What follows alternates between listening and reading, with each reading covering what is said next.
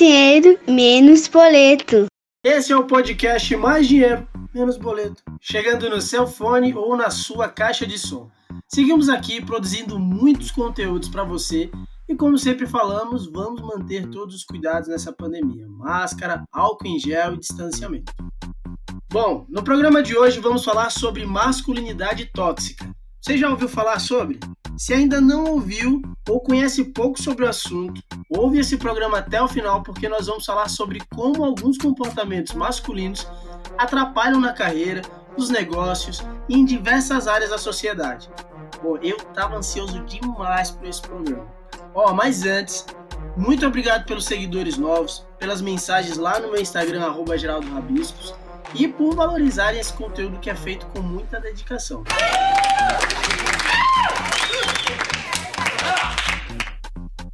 Tem sido uma aventura muito massa esse projeto e queremos ampliar as discussões cada vez mais. Então, para você continuar me ajudando, não esquece de sentar o dedo lá no botão de seguir do Spotify e Deezer. E agora você também pode ouvir o podcast em todas as principais plataformas. Google Podcasts, Apple Podcasts, Amazon Music e Orelha. Então não tem mais desculpa. E você pode compartilhar esse conteúdo com muitas pessoas por onde você preferir, WhatsApp, Facebook, Instagram, por onde você quiser. Olha aí, quem sabe faz ao vivo, bicho!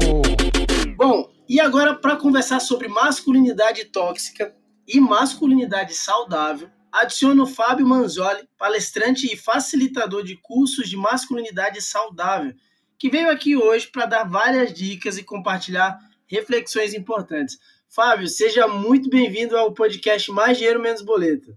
Muito obrigado, Geraldo. Uma satisfação e um prazer, cara, estar tá aqui com vocês para compartilhar um pouco dos meus estudos e desse tema que me toca tão profundamente. Estou super feliz e, e animado para o nosso podcast. E vamos que vamos, cara. Eu tava ansiosaço para falar sobre esse assunto aqui, porque é um tema que eu costumo discutir bastante no meu dia a dia, Fábio. Antes de começar a nossa conversa aqui para falar um pouco sobre o assunto de modo geral, eu queria que você contasse para as pessoas um pouco sobre o seu projeto, como é que você é, resolveu trabalhar com essa questão que é tão pouco discutida na sociedade. Geraldo e pessoal que está ouvindo a gente, meu nome é Fábio, como a gente já falou, eu tenho 42 anos, eu sou formado em administração de empresas pela Fundação Getúlio Vargas de São Paulo. Eu vim aí numa caminhada de mundo corporativo, numa carreira crescente, legal, e, e fiz uma transição profissional quando eu percebi que eu tava, que eu tinha muitas questões emocionais, muitas questões na minha sexualidade, muitas questões no meu comportamento, que era muitas que já foi muitas vezes um comportamento abusivo, verbalmente, emocionalmente, com mulheres, né, na minha história de homem hétero. E aí fiz essa transição quando começou a cair a ficha para mim, Geraldo, que né, eu estava no corporativo, eu tinha uma, uma vida aí teoricamente bem encaminhada financeiramente, profissionalmente, e mas percebi que eu convivia constantemente com pensamentos de refletir sobre se eu queria continuar vivendo ou não, com questões de eh, emocionais relacionadas a, a tomar remédios, né? Eu não faço nenhuma apologia a não tomar remédios, mas eu acreditava que eu poderia encontrar um caminho que não precisasse tomar remédios. E aí me caiu a ficha em algum momento o quanto que a repressão emocional que eu vivi na minha infância com meu pai, quando a partir dos três anos de idade ele já não me deixava chorar, porque ele falava que não era coisa de homem, quando eu era uma criancinha, e ameaçava me bater com um chicote de boi, que ele não batia em mim, mas essa foi uma marca profunda na minha vida, que, que me fez começar a reprimir todos os meus sentimentos e emoções, é, me trouxe muito baixa autoestima e também um comportamento explosivo em relacionamentos amorosos, e aí, né, várias cicatrizes emocionais que me levaram em algum momento a usar drogas, né, isso na altura dos meus 20 e poucos anos, e a ter uma vida muito instável emocionalmente, e aí fiz uma transição muito embasada na minha busca por autoconhecimento e desenvolvimento espiritual, que não tem relação com nenhuma religião, é com a espiritualidade em si, e hoje trabalho com isso, me dedico há cinco anos a, a esse projeto, né, que é o o nome do meu Instagram é esse, né? Masculinidade Saudável, para ajudar a trazer consciência, especialmente para os homens que ainda não perceberam o quanto que o machismo faz mal para nós. Sim, em linhas gerais, é, essa é a proposta do meu trabalho. Não, legal que você trouxe esse retrato da sua experiência com relação ao assunto e acaba refletindo um pouco do que todos os homens vivem hoje em dia, né? Acho que não é, não é nenhuma, não é algo diferente da realidade de outros homens que estão ouvindo o podcast. E aproveitando para iniciar a nossa conversa, Fábio, é, durante a, a elaboração dessa pauta, eu encontrei um estudo do Google que foi bastante difundido aí nos últimos meses sobre nova masculinidade e os homens brasileiros, né? Traz ali vários é, diagnósticos sobre como o homem é, lida com sentimentos, né? Você até falou sobre a questão de, de oprimir os sentimentos. Essa pesquisa traz vários recortes sobre esse assunto. E um dado me chamou muita atenção, que mostra que 75% dos homens entrevistados de 25 a 44 anos, a gente está falando aí de uma parcela né, de homens é, jovens que têm, enfim, acesso a bastante informação, eles relataram que nunca ouviram falar em masculinidade tóxica. Eu fiquei extremamente impressionado com esse dado. Então, antes de mais nada, para a gente começar a evoluir aqui na nossa conversa, você poderia explicar de forma simples o que é masculinidade tóxica? A masculinidade tóxica, na minha opinião, é é uma, é uma programação, né? É uma forma de criar os homens que começa na infância, como a minha própria história, né? Eu já fiz mais de 100 cursos para homens, já passaram pelos meus cursos mais de 1.500 homens e as histórias elas são muito parecidas, Geraldo. Por isso que eu quis abrir contando um pouquinho da minha história, dessa repressão emocional, né? Que eu vivi na infância com meu pai que me levou para esse lugar de, um, de comportamentos disruptivos, de dificuldade de lidar com as emoções, porque eu sei que com nuances, né, que tem ali, tem ali a, a, as nuances individuais de cada história, mas o padrão é esse, né? A gente cria meninos falando que eles não podem chorar, que não podem sentir medo, que não pode demonstrar afeto, que não pode demonstrar sensibilidade, que isso é coisa de mulherzinha, que isso é coisa do bichinha, né? Então a gente já cresce olhando para as mulheres de uma forma pejorativa, inferiorizada. A gente cresce olhando para os homens gays de uma forma também pejorativa, né? Essas duas palavras, elas já vêm no diminutivo. E aí nós homens heterossexuais, a gente cresce com essa característica de não poder expressar sentimentos e emoções e, e nem afeto, né? Então, e uma coisa que eu falo bastante, né, na, nos meus textos e nos meus cursos é se eu não posso sentir medo, se eu não posso sentir tristeza, se eu não posso sentir afeto, se eu não posso demonstrar afeto, sensibilidade e etc., não tem como eu sentir amor, não tem como eu sentir compaixão, não tem como eu sentir gratidão, porque o verbo sentir é um verbo só. Ou a gente se abre para sentir tudo, ou a gente não consegue sentir nada e fica preso numa mente, né, muitas vezes compulsiva, com pensamentos que funciona também muitas vezes como uma válvula de escape, né? Porque quando eu estou muito imerso na minha mente, nesses pensamentos, nesse filminho mental que passa constantemente, também é uma forma de eu me desconectar com os meus sentimentos e emoções.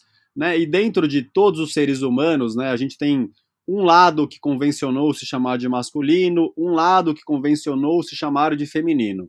Né? O lado feminino é esse lado que é mais sensível, o lado dos sentimentos, das emoções, do acolhimento, da intuição. Então a gente cresce achando que virilidade, ela acontece, é assim, eu sou o, quanto mais eu reprimir o meu lado feminino interno, mais viril eu sou, e quanto mais viril eu sou, mais homem eu me sinto, né? E aí vale pontuar que nada jamais faz ninguém ser mais homem, nada jamais faz ninguém ser menos homem. E aí eu finalizo essa fala, Geraldo, com uma, um conceito da psicologia que é a projeção do Freud, né? Aquilo que eu renego e reprimo dentro de mim, eu renego e reprimo fora de mim. É a projeção do Freud. Então, se eu estou reprimindo esse lado feminino dentro de mim, porque eu acreditei que não era coisa de homem, eu vou acabar projetando essa opressão naquilo que eu vejo como feminino fora de mim, que são as mulheres e que são os homens gays dentro dessa construção patriarcal e por isso que tem tanta violência hoje, tanta homofobia, tanta violência doméstica, feminicídio e misoginia. Essa é a raiz da Ô, questão. ô, Fábio, na sua resposta aí você falou essa questão do, do lado feminino do homem. É, aí eu vou trazer um- um- uma experiência minha. Eu, eu gosto, adoro ler comentários em postagens em- no Instagram ou até de, de sites de notícia e tal.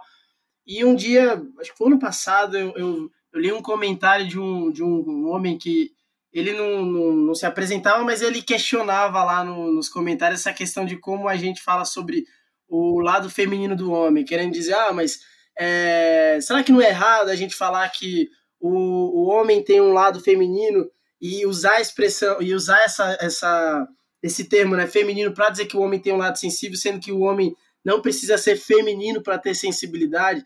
Eu fiquei pensando nisso, mas assim, eu confesso que eu não tenho nenhuma opinião formada sobre isso. Você já chegou a ser questionado sobre, sobre isso? Ou, ou já debateu sobre esse assunto em algum momento aí do seu, das suas palestras? Eu já, eu já fui questionado sobre essa denominação feminina, né, o lado feminino, o lado masculino. Eu confesso que eu também não, não gosto, né? Eu prefiro usar a, a nomenclatura que vem da medicina chinesa, que é lado yin e lado yang, né? Eu acho que, não sei, eu me sinto um pouco melhor com essa nomenclatura, mas é, a questão é, muito mais do que feminino, né? A questão dos homens é quando eles se sentem afeminado, né? Que é tipo um é como se fosse um xingamento para o homem ouvir que ele é afeminado, né? E aí é isso, essa construção que é homofóbica, que e que faz o homem achar que o lá esse lado, né, seja o nome que a gente quiser dar, mas que esse lado que é mais sensível, que é um lado que coloca em, em perigo a masculinidade dele, né? E aí vale pontuar também que hoje, segundo a Organização Mundial de Saúde, né, o suicídio é a segunda principal causa de morte entre pessoas de 15 e 29 anos e que 80% dos suicídios é cometido por homens. Né? A cada 100 pessoas que se suicidam, 80 são homens. Né? E eles relatam nesses estudos de psicólogos e estudiosos do assunto que isso está muito relacionado com essa repressão emocional, porque o homem, no geral, começa a guardar tudo dentro de si e ele acaba ficando tóxico para consigo mesmo ou para com as pessoas com quem ele convive. Não sei se faz sentido para você. Faz sentido sim, Fábio. Tem muita gente querendo entrar nesse barco aí para aprender e o mais importante de tudo isso é evoluir todo mundo junto. Bom, na pesquisa que eu mencionei agora há pouco, também tem uma questão que me chama muita atenção sobre as buscas pelo termo masculinidade tóxica, que é um fenômeno recente que ainda não traz números expressivos, por exemplo, nas buscas aqui no Brasil. Mas em alguns países, como Estados Unidos, Canadá, Austrália e Reino Unido, o interesse pelo termo cresce ano após ano. Na sua opinião, por que, que esse assunto ainda é pouco difundido no Brasil pelas marcas e também pelos formadores de opinião? Cara, a minha sensação é que o termo masculinidade tóxica hoje assusta os homens, né? Eu, eu vejo muitos homens se sentirem acuados com esse termo, por um lado, por um outro lado, uma questão que, quando, quando você me traz essa pergunta, eu reflito, é que muitos homens acham que o machismo não é problema deles, né? Porque às vezes o cara.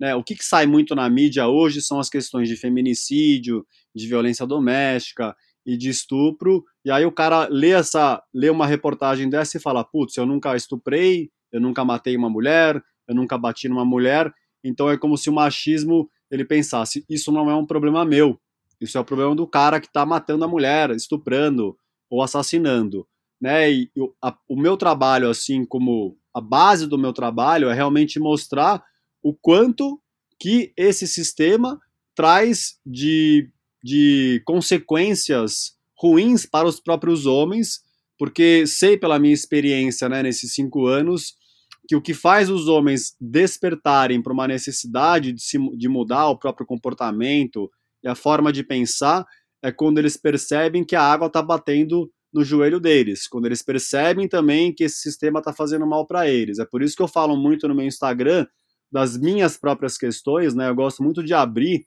no meu Instagram as minhas vulnerabilidades, que é um termo muito assim, quase proibido, né, no universo do homem hétero, não pode ser vulnerável também, porque a gente associa a vulnerabilidade com fraqueza, e aí associa em algum lugar que é coisa da mulherzinha, e o homem fica nesse lugar de frieza, né? Por isso que eu trago muito essas questões. E para mim, é, é, com relação às marcas, de novo, acho que cai no mesmo lugar. Geralmente, quem está no, no poder da, das grandes empresas são homens heterossexuais. E aí, para o cara trazer esse assunto para dentro da empresa dele, ele vai ter que se trabalhar também, né? ele vai ter que reconhecer que isso é uma realidade. Mas se está no, se, se, se esse homem que está numa grande empresa, liderando uma grande empresa, ele está nesse estado de negação, achando que o machismo é uma besteira, que o machismo não é problema dele, etc., aí realmente fica mais desafiador a gente conseguir mudar as culturas organizacionais. Esse estudo do Google também mostrou um relato importante.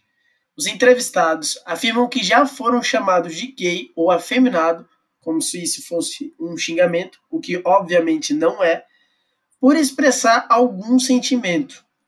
A gente nem precisava dessa pesquisa para constatar isso, mas é algo muito comum até hoje principalmente em ambiente de trabalho, entre amigos, ou até mesmo em casa, é, atrapalhando o desenvolvimento desse homem no trabalho e em outras áreas da vida dele. Vou trazer uma experiência pessoal minha. Também sou um homem hétero. Mais ou menos dois anos que eu passei a usar roupas com mais cores.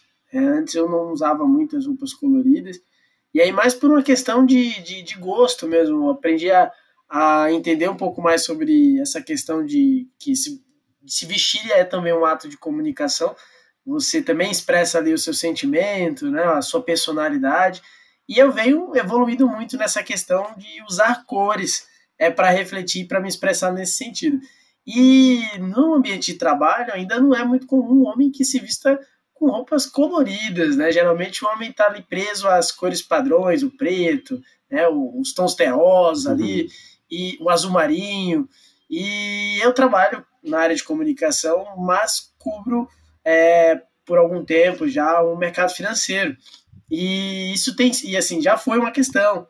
Né? Eu percebo que isso chama um pouco a atenção ali de outros homens, de outras pessoas ali no ambiente de trabalho. Já chegaram a me perguntar, poxa, mas você é gay e tal. Acredito que pelo, pela questão da roupa, né? Porque destoa muito dos demais ali no ambiente. Então, acredito que isso é uma questão que não só eu que, tenho buscado me aventurar um pouco mais aí com relação às cores e, e a vestimenta. Muitos outros homens que buscam esse desenvolvimento, essa, essa nova masculinidade, também devem enfrentar esse tipo de situação. Como é que isso deve ser tratado, Fábio? Como é que essa pessoa que está passando por uma situação como essa pode reagir? Uma questão, Geraldo, que eu acho que é bem interessante trazer, que a psicologia ela fala que até os sete anos de idade é o período mais importante na formação da personalidade de um ser humano, né? Então, geralmente, de novo, né, a gente cresce lá ouvindo que os homens crescem ouvindo, né, nessa construção heteronormativa, que ele não pode fazer nada que seja daquilo que ele aprendeu, que é da mulherzinha ou do bichinha, do viadinho. Então, até os sete anos, ele cresce geralmente ouvindo esse tipo de coisa.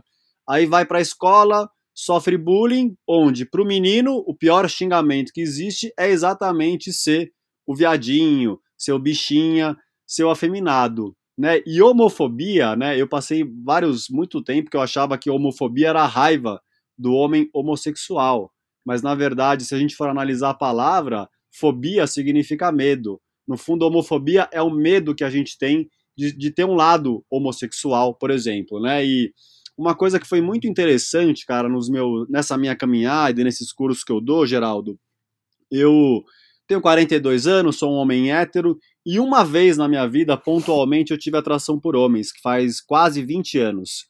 Né, e foi super desafiador na época. Eu achei que eu era gay, que eu estava dentro do armário, e depois eu percebi que tinha sido um momento que eu tinha tido né, essa atração e depois eu nunca mais tive.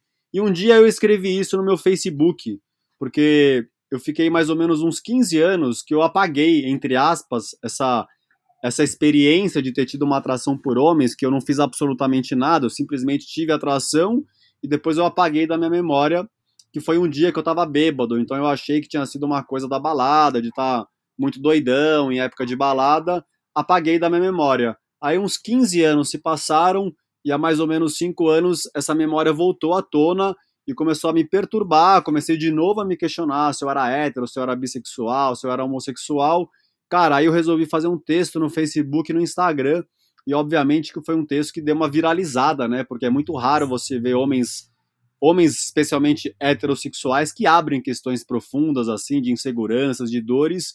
E aí, meu amigo, eu recebi muita mensagem de amigos, porque o meu maior medo de escrever essa mensagem era do, da opinião dos meus amigos. Eu falava, nossa, se eu escrever que eu já tive atração por homem, meus amigos vão se afastar de mim e não sei o quê. E tive um amigo meu que se afastou, que era um cara muito próximo de mim, que ele se afastou e que eu acredito que seja por isso. E aí uma coisa que é muito curiosa é que quando eu dou meus cursos para homens hoje, que é cursos para homens, né? Então é homem hétero, homem gay, homem bissexual, para todos os seres humanos homens. E aí eu faço às vezes uma pesquisa pegando a parcela dos homens heterossexuais, né? Eu compartilho essa experiência que eu tive de ter tido atração por homem uma vez na vida. E aí eu pergunto, e assim, cara, eu já fiz esse curso em de Santa Catarina até Recife, até Pernambuco, né? De Santa Catarina até Pernambuco, eu fiquei assim, eu fiquei viajando durante dois anos por diversas cidades. E hoje, desde que começou a pandemia, eu faço os meus cursos no formato online por causa das aglomerações. E aí então eu pego essa parcela de homens héteros e eu falo, ó, oh, já tive atração por homem uma vez. Isso, né, era uma questão dentro de mim que me atormentava. Quando eu abri, eu me libertei. Quando eu escrevi no Facebook com muito medo, eu realmente me libertei. E hoje eu falo disso em palestras, eu falo disso aqui no podcast com você, falo no meu Instagram. E aí eu pergunto para os homens héteros: quem de vocês já teve atração por homem uma vez na vida, pelo menos? Aí geralmente é, de 40% a 50% dos homens héteros levantam as mãos. E aí eu pergunto: quem de vocês já tinha falado disso para alguém antes né, na sua vida? Aí todo mundo baixa a mão. Então é uma questão que, pelo que, pelo que eu ouço nesses cursos, é muito mais comum do que eu imaginava, porque eu achava que era só eu que tinha essas questões. E hoje eu vejo que tem diversos, não são todos os homens héteros, obviamente, que já tiveram atração por homem, mas que pode acontecer isso, né? E isso não faz eu ser obrigado a, a, a, me falar que eu sou bissexual, porque eu não teria nenhum problema com isso. Mas eu continuo me sentindo heterossexual. E se um dia eu sentir que eu sou bissexual, eu vou falar também, né? Eu não vou esconder, porque hoje o meu trabalho é esse. E eu realmente gosto de expor essas questões minhas porque eu vou ficando cada vez mais leve. E foi com essa caminhada que eu fui largando a, a, as medicações tarja preta, com acompanhamento médico, mas eu consegui me libertar de remédios tarja preta faz sete anos. Né? Consegui me libertar de drogas faz dez anos.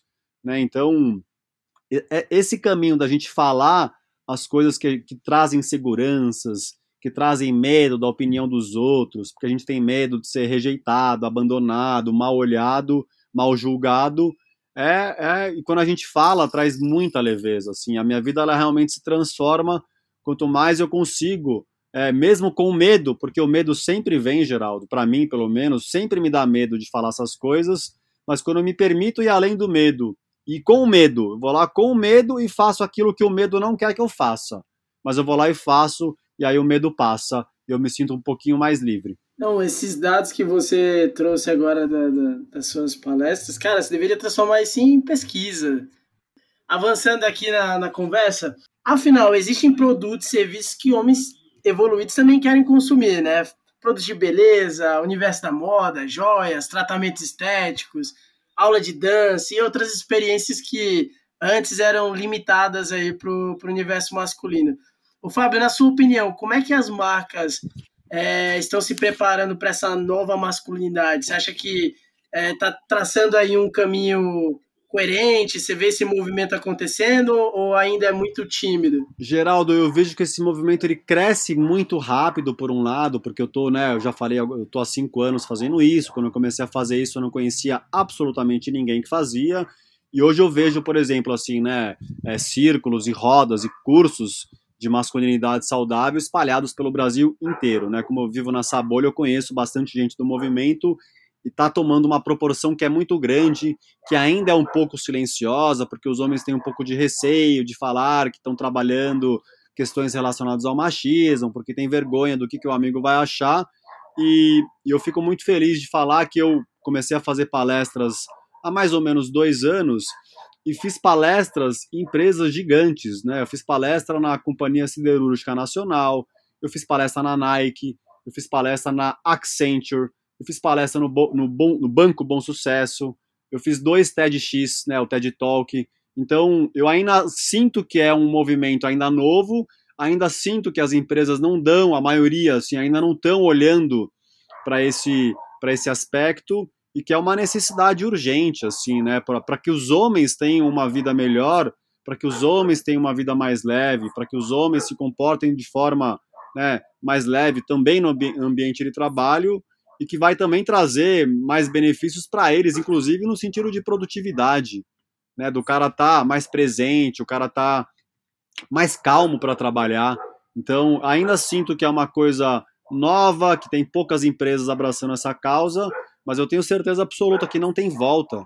Porque, de novo, né, quando eu falei dos suicídios, cara, é uma pandemia, isso quase não sai na mídia, porque a mídia em geral, embora esses dias eu vi no UOL falando uma reportagem sobre suicídio. Eu fiquei muito feliz, porque eu já ouvi de amigas jornalistas que existe um código de ética do jornalismo, que não é uma coisa formalizada, mas que não se pode falar de suicídio porque eles acreditam que vai dar gatilho em outras pessoas. E eu te falo como um cara que eu te falo como um cara que fui suicida e bateu na trave.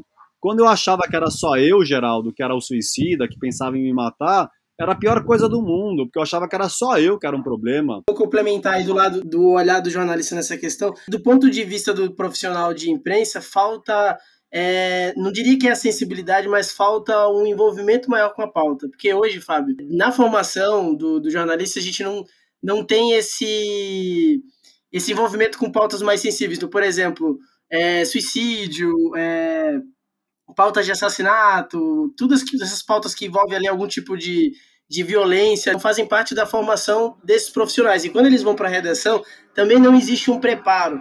É, eu concordo com você, acho que são temas que eles precisam ser tratados. Eu lembro que quando saiu aquela série Os 13 Porquês, né, tem, da, da Netflix, que falava sobre suicídio, acho que foi dos últimos, nos últimos anos, acho que foi a produção audiovisual assim que tratou do tema mais abertamente. Gerou várias críticas, né, porque as pessoas achavam que era muito forte, que despertava muitos gatilhos, mas eu acho que do ponto de vista do jornalismo, falta realmente o preparo desses profissionais. Concordo que a gente precisa falar desses assuntos, não dá para negá-los. É, e, e, assim, na minha história mesmo, assim, cara, eu lembro quando eu ficava pensando em me suicidar, assim, e de não querer viver, eu convivia com homens, e eu também, eu, eu era o homem sorriso. Eu tava lá com os pensamentos suicidas e, e diversas outras questões, mas eu tava sempre sorrindo que, de novo, eu não poderia demonstrar as minhas vulnerabilidades para os meus amigos, para as minhas amigas, porque coloca em xeque a virilidade, aí eu achava que eu ia ser taxado de menos homem, de bichinha e etc. E para mim era muito ruim, porque eu acreditava que era só eu que estava com um sorriso de mentira no rosto e que todos os meus amigos homens, eles realmente eram um cara que estavam na vida plena, realizados, felizes e bem. E aí eu me sentia muito mal, porque eu falava, cara, tipo assim, Deus errou comigo, sei lá, alguma coisa aconteceu que eu fui escolhido para ser uma pessoa infeliz. No momento que eu comecei a perceber, né, até por estudos estatísticos da OMS e diversas outras organizações, que é uma questão sistêmica, né, que é uma questão que é pandêmica, cara, não vou te, pra, assim, o que resolveu a minha questão de não querer mais viver foi começar a falar mas quando eu descobri que era sistêmico, que não era só eu, que tenho diversos homens passando por isso, amigo, me deu um alento de falar: caramba, eu não sou o problema do mundo. O problema é muito maior, eu sou só um pedacinho dele. Isso aí já me trouxe um alívio, cara. Então eu, eu, não, eu não sabia, eu, não, eu achei legal essa parte, essa parte que você trouxe dos jornalistas, de não terem essa, sei lá, abordarem isso em faculdade. Mas assim, é um assunto que o suicídio só cresce. Né? Então, assim, a gente tem que começar a, a pesquisar sobre isso, né? Porque senão ele vai continuar crescendo, eu tenho certeza disso, cara. Ele vai continuar crescendo até que vire uma questão de política pública, porque ela já é. Mas até que vire uma questão de política pública e a gente pare para falar o que está acontecendo com os homens para estarem suicidando um homem por minuto, que é mais ou menos o que tem de estatística hoje. Tem que virar isso aí, tem que virar um assunto nacional. Fábio, Estamos chegando na reta final do nosso programa, então vamos deixar agora um pouco mais dinâmico. Temos dois quadros. Eu vou trazer aqui algumas questões e eu quero que você dê a sua opinião, comente algumas delas. Vamos começar pelo primeiro quadro. Ei, é pro meu TCC.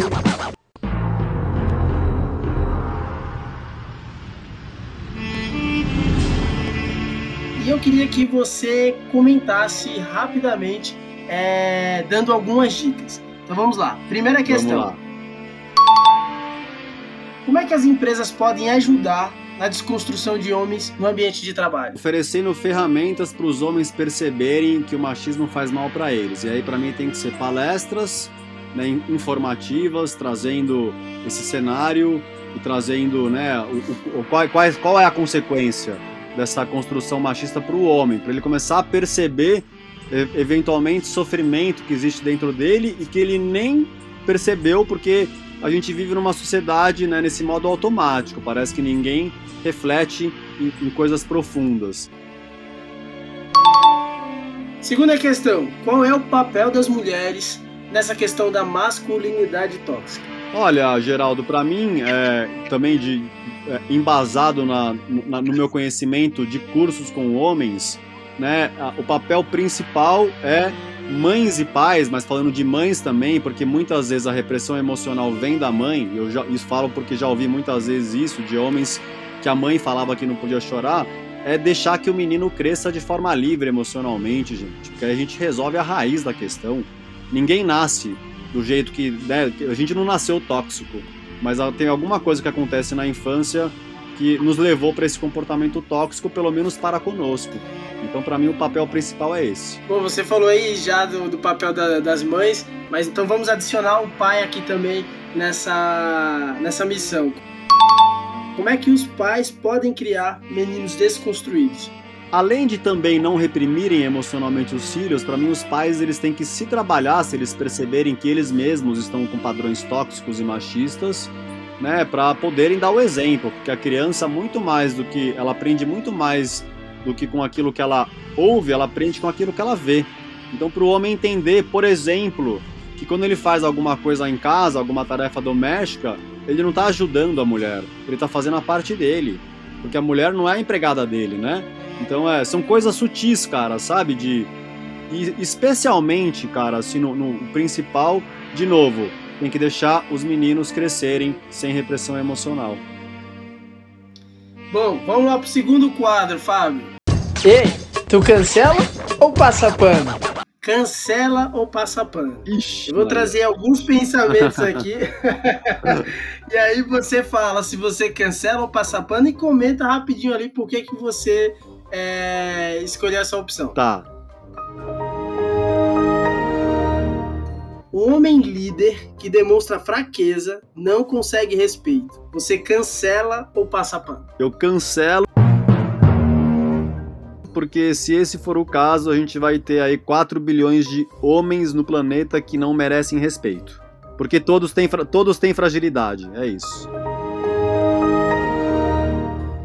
Baboseira de masculinidade tóxica. Ninguém quer um homem fraco, chorão, frouxo, covarde, que falha na hora H e que é indeciso. Você cancela ou passa pano? Cancelo.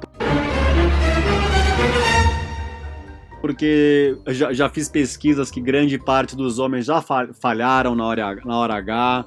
E, e mudar a nossa percepção do que, que torna um homem fraco. Porque é, é isso, né? A gente tem que mudar essa, essa visão de que se o homem expressar sentimento e ver sentimento como coisa de gente fraca. Porque isso tira a nossa capacidade, não é de ser homem, é a nossa capacidade de ser humano. Não, sem dúvida. Ah, já vou. Já, você já deu uma deixa aqui até pra eu falar da minha experiência aqui. Eu tava Hum. numa roda de amigos, isso foi o ano passado, cara. Tava cansado. E aí todo mundo falando ali que, que gosta de, de- do sexo como uma forma de, de aliviar o estresse, o cansaço e tal. Só que ninguém falou, falou que já tinha falhado tal. Eu falei abertamente assim, mas eu me senti julgado, sabe? Falei, poxa, eu quando eu tô cansado eu não consigo, cara. Eu quero dormir. Não adianta. E, e, e você vê que existe uma pressão da galera se mo- demonstrar que é viril, né? Que, que, tem essa, que tem essa potência toda, mas não é pra. É, como uma vantagem pra, pra relação ali, é mais, é mais pro homem, parece uma questão de ego mesmo, né? tipo uma, uma competição velada que existe no universo masculino de um querer se, se mostrar mais viril do que o outro, porque aí ele sente que ele é o mais macho da turma, né? Isso aí é, uma- é um sintoma da masculinidade frágil. Vamos lá, última questão, um pouco mais complexa. Vamos lá. O papel masculino que uma sociedade sexista impõe ao homem é uma imagem de machismo e de virilidade, muitas vezes mutiladora para o homem, como a imagem da feminilidade para as mulheres. Nolasco, 1993. Você cancela ou passa pano? Eu passo pano no sentido de concordar que isso aí é mutilador para os homens, né? Eu falo dos suicídios porque é muito simbólico, mas poderia falar também de uma outra estatística que é até mais leve de falar, né? Suicídio é uma coisa que é muito forte mesmo, mas que hoje nos tiroteios que tem em escolas americanas, como já teve algumas vezes no Brasil, gente, é sempre um menino. E aí eu não tô falando de nós que já temos barba na cara e já crescemos, criança. E aí assim, é 95% é menino que vai nas escolas fazer tiroteio. Então, que vai lá com a arma na mão. E a mulher, a mulher também, a menina também consegue pegar um revólver e sair dando tiro. Não é uma questão de força física, né? Então é, é isso, é, tem que. É mutiladora federal para os homens também. E não é que os homens sofrem mais que as mulheres, né? A questão do suicídio pode, parar, pode passar uma impressão de que eu estou falando que o homem sofre mais do que a mulher. A questão é que o homem sofre em silêncio. Isso é mutilador. Não ficou essa impressão, não. O objetivo desse programa é exatamente isso. O homem tem questões ali sentimentais que a gente não discute e não minimiza é, os problemas sociais com relação à, masculinidade tóxica, machismo, é, comparando com, com o que as mulheres sofrem. Acho que são questões diferentes, mas que elas se conectam em algum momento ali do dia a dia, porque querendo ou não, o, o machismo ele, ele é um resultado dessa masculinidade tóxica, né, ao longo da formação do, desses homens. Bom, cara, obrigado por aceitar nosso convite. É, eu ficaria horas aqui conversando com você, porque é um, assunto que me interessa pra caramba, assim, e quero trazer outras, em outras oportunidades, pautas que, que se conectem cada vez mais com esse assunto. E eu queria que você, que as pessoas que estão ouvindo o nosso podcast possam estender essa discussão com você, aprender mais com você também lá no seu projeto. Então deixa seus contatos, fala onde as pessoas podem te acompanhar para trocar uma ideia e aprender mais sobre o assunto. Obrigado, Geraldo, pelo convite. Adorei estar aqui com vocês, cara. Para quem quiser conhecer um pouquinho mais do meu trabalho, é no meu Instagram, é masculinidade.saudável, é um Instagram fácil de achar, porque ele está com bastante seguidor. E lá eu trago muitas informações da minha própria vida e também informações daquilo que eu ouço dos homens nos cursos, para que a gente entenda o que está acontecendo com homens e a gente consiga mudar esse paradigma para a gente chegar numa sociedade sem violência. É isso. E se você tem alguma dica, sugestão ou dúvida sobre este e outros temas ligados a finanças pessoais e investimentos, mande sua pergunta pelo meu Instagram, arroba Muito obrigado e até a próxima. Obrigado, meu amigo. Até mais.